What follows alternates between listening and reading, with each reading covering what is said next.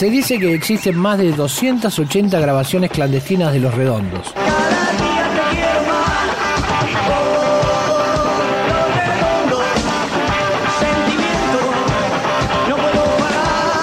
archivo.rock.com.ar